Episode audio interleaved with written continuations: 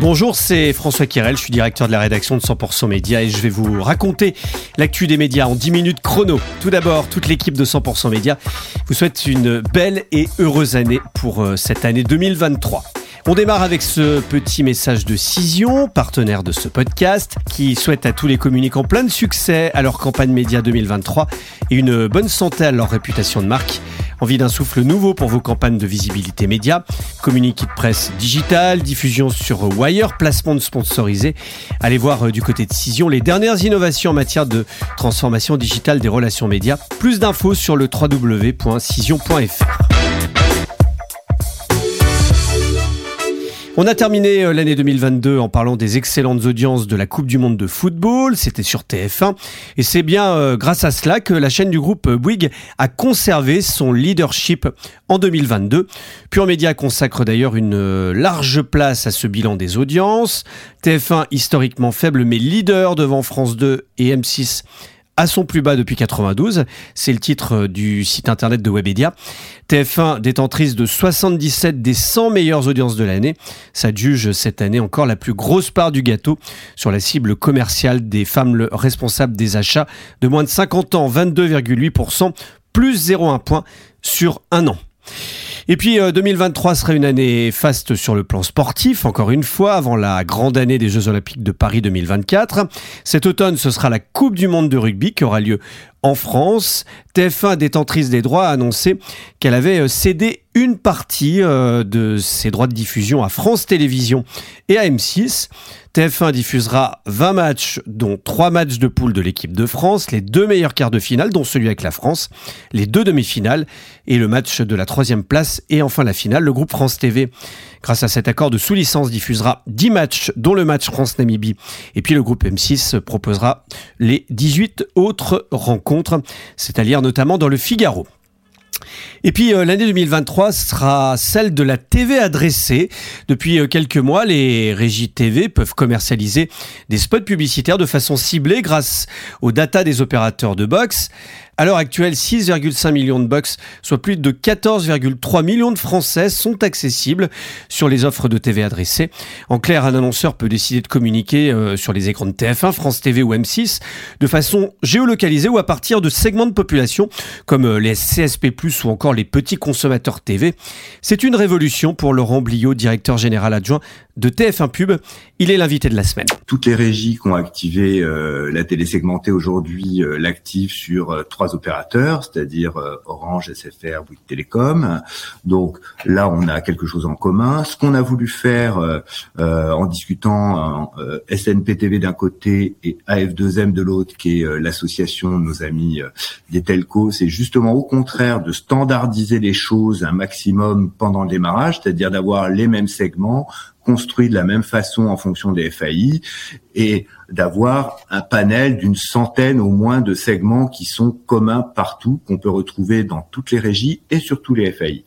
Ensuite, Maintenant, on peut effectivement euh, décrocher des spots à n'importe quel moment de la journée et on peut décrocher plusieurs spots par écran. Donc ça, c'est vraiment quelque chose qui euh, améliore considérablement le potentiel de la télé segmentée et qu'à la fin de l'année 2023, le potentiel sera euh, vraisemblablement de euh, à peu près 30% des foyers sur lesquels on aura des box qui sont suffisamment modernes pour pouvoir euh, faire les shifting et sur lesquels les gens auront donné leur autorisation. L'abonné de la box, bah, il n'est pas forcément celui qui regarde la télé. Du coup, comment vous répondez à ce biais? Et puis le deuxième, c'est qu'il manque encore Free, qui est quand même un parc important dans les, les en France. Pour Free, honnêtement, euh, euh, il n'y a pas de problème de principe entre guillemets. C'est juste que euh, Free est une entreprise qui priorise, on va dire, ses roadmaps et ses chantiers.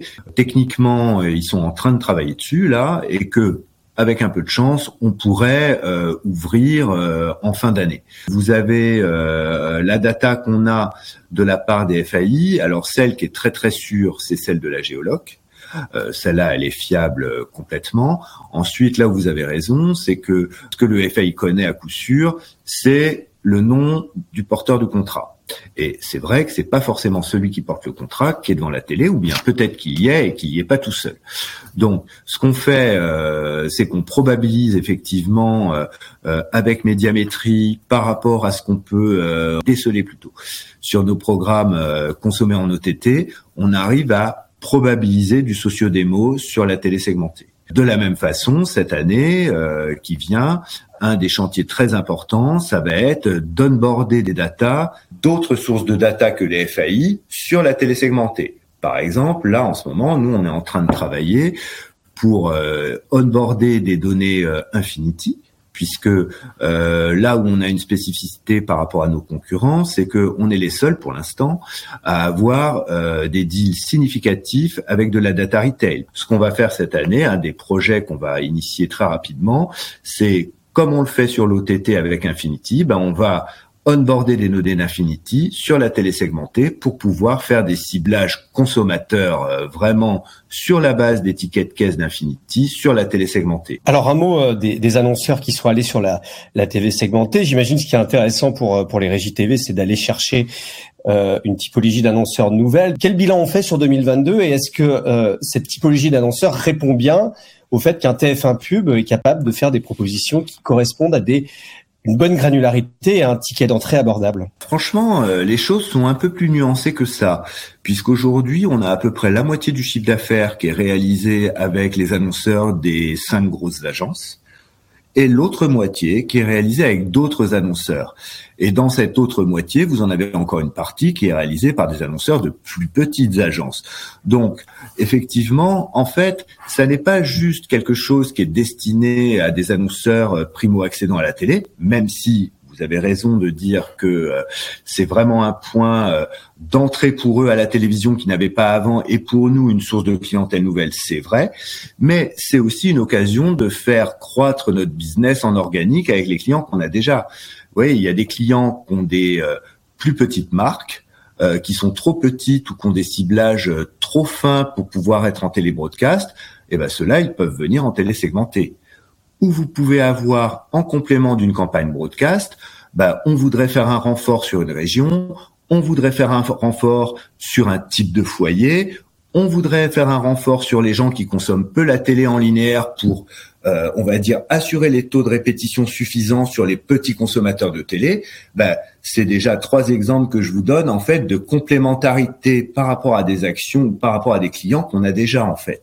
Donc, ce qu'on pense nous vraiment, c'est qu'on va rester équilibré comme ça, avec un mix de clients où on aura des nouveaux entrants, effectivement, euh, de façon non négligeable, mais on aura aussi du développement sur notre portefeuille organique pour des compléments à des campagnes broadcast, ou bien pour ces clients-là, quand ils activent des campagnes en vidéo, parce que certains produits ont des petites cibles, ils activent des campagnes en vidéo sur YouTube ou d'autres players sans euh, intégrer de la télévision, et eh ben maintenant ils peuvent intégrer de la télévision segmentée à leur campagne vidéo, même s'ils n'intègrent pas de télé euh, broadcast. Vous voyez donc il y a quand même un champ d'action et des possibles qui est assez important. Et en 2022, TF1 Pub a diffusé 568 campagnes en TV adressées pour 449 annonceurs actifs et propose 140 ciblages.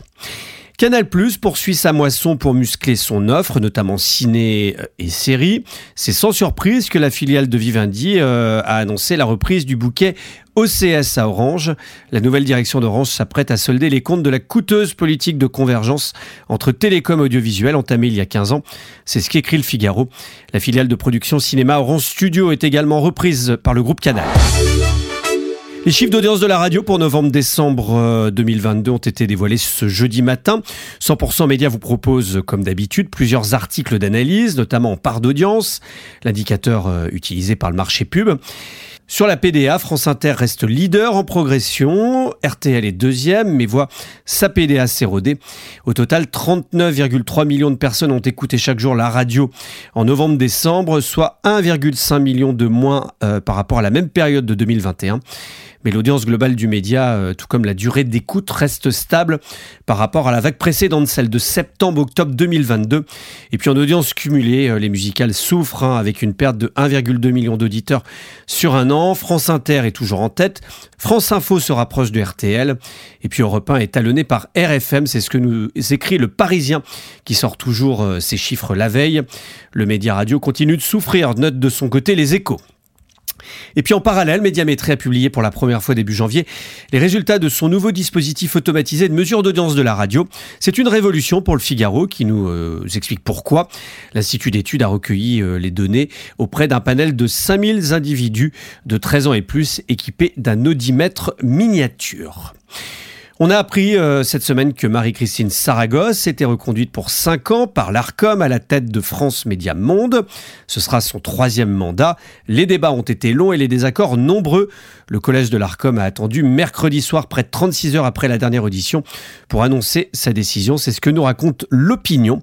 Une reconduction qui intervient quelques jours après celle de Sybille Veil à la tête de Radio France.